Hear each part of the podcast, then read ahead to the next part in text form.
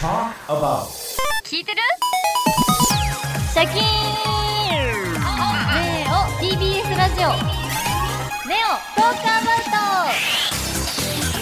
ト！はいきさんリスナーの皆さんはいどうもこんばんは。ネオです。シャキーン！ネオトークアバウト部活動企画今週もこちらの部活動を行います。ネオトークアバウトジブリ部はい顧問はこの方です。ご挨拶お願いします。あなたがパーソナリティのネオさんね。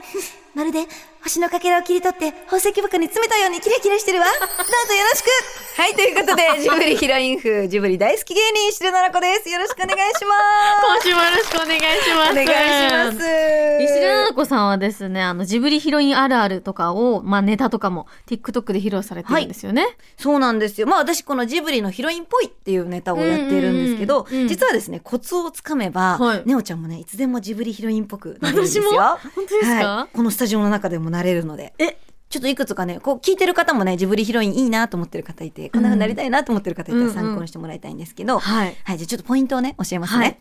はい。まずですね、ジブリヒロインは素敵ってめちゃくちゃ言うんですよ。言う？言ってるよね。言ってる。それからですねうん。あの、おじさんとか、うん。おばさんとか言うんじゃなくて、おじさま？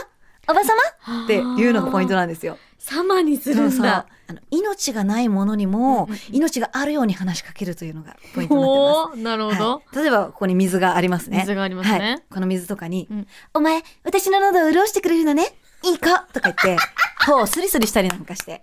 はい。言ってるそうそうそう。はよかったら日常生活で使ってみてください。石出様、今日は何をしてくださるの？はい。えー、それでは、ネオ様の依頼を受けて、えー、今日のテーマはこちらです。絵で見るジブリ。ほう素敵。はい。絵で見るジブリ。素敵。いいですね、えージブリ作品はですねやっぱストーリーセリフとか物語は素晴らしいんですけど、い。やっぱりアニメーションの醍醐味であるうん。作画とか、絵とかっていうのは本当にすごいんですよ。はいはいはい。まあジブリ映画っていうのはですね、あの、うん。作るときは、イメージボードって言われる一枚の絵から始まったりするんですけど、ど。まあ、イメージボードっていうのは、うんうんまだ見ぬ映画の中に、どんな世界が存在して、まあ、どんなキャラクターが息づくのかっていうのを、うんまあ、ちょっと一枚に書き出したようなものなんですね。はいはいはいうん。ジブリ映画の源は、絵なわけですね。絵からスタートするんだ。はい、もう本当に絵がすごいというところで、ポイントに分けて紹介したいと思います。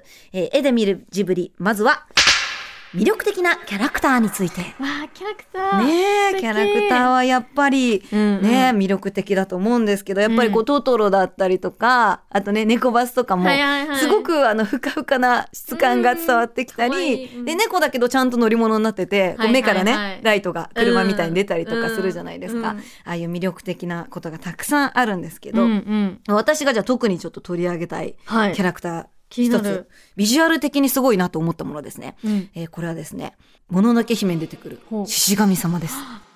これ森の神様ということでね、はい。あの、まあ、ちょっと鹿みたいな感じのビジュアルなんですけど。不思議ですよねそうそうそう本当によくわかんない存在としてふさわしいビジュアル。これ、お顔を見たときに、私この初めてもののけ姫見たときに、うん。この獅子神様が、なん、いい人なのか悪い人なのか、これはどっちなんだっていう判断がよくできなくって、そういうキャラクターが結構多いですよね。鋭いですねね。そうそう。だから神様っていうのは味方でも敵でもないじゃないですか。っていうところを描いてるのかななんて思ったり。いうこと。はい。もうこのデザイン性とかも作画っていうのがすごいですよね。すごい。さあ、このキャラクターについて分かっていただけたら、じゃあ続いていきましょうか。うん絵で見るジブリ。続いて、どこにもないけど、どこかにあるような景色、背景というところですね。ねそう、この舞台設定とかね、ジブリの世界では大事だなと思うんですけど、うんうんうん千と千尋の神隠しの、の、えー世界観なんですけど、うん。これはですね、実際にあるものじゃない感じするじゃないですか。ん本当にこううん奇妙な建物なんですけど、でもただ、江戸東京建物園っていう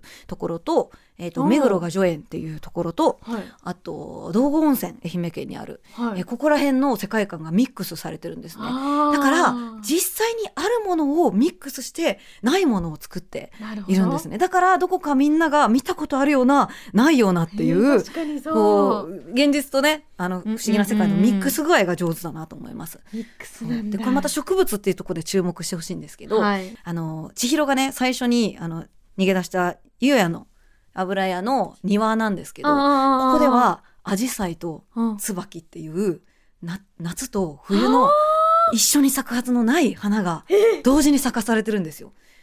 え見たことあるかも。そう、だからみんななんとなく、なんとなく不思議な感じがするのは、そういう現実のものを使っているけど、同じ季節に咲くはずがない花を同時に咲かせて、不思議な世界を作ったり。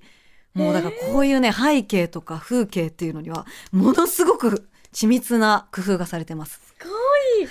さあ、そして最後はですね、絵で見るジブリ、えー最後は、胸躍るアニメーションというところですね。うんうんんんはい、もうアニメーションとして、うん。こう独特な宮崎駿監督が描く世界っていうのはたくさんあるんですけど、うん。その中でも私がね、一番もういいなと思うのが、はい。天空の城ラピュタのシータを救出する場面なんですね。ほはい、こうちょっと記憶にあるかわからないんですけど、はい。一度シータがあのムスカに捕らえられて、お城みみたいなところの上であのロボット兵がシータを守ろうとして火の海になるんですけど、あー。でそこからあのパズーが救出に来るんですあね。ここの救出劇がですね、うん。本当に今で言うとこうドローンとか空撮を使ったようなすごい臨場感なんですよ。本当にこの城とかシータとかを一周あぐるっとしますね。うんうんうんうん。まあ、これはあのパズーがフラップターっていうあの小さい乗り物に乗ってるからっていうのはあるんですけど、うんそうこれで本当に劇的にうん。その全体の俯瞰も取るしあのパズーの煽りとかシータの煽り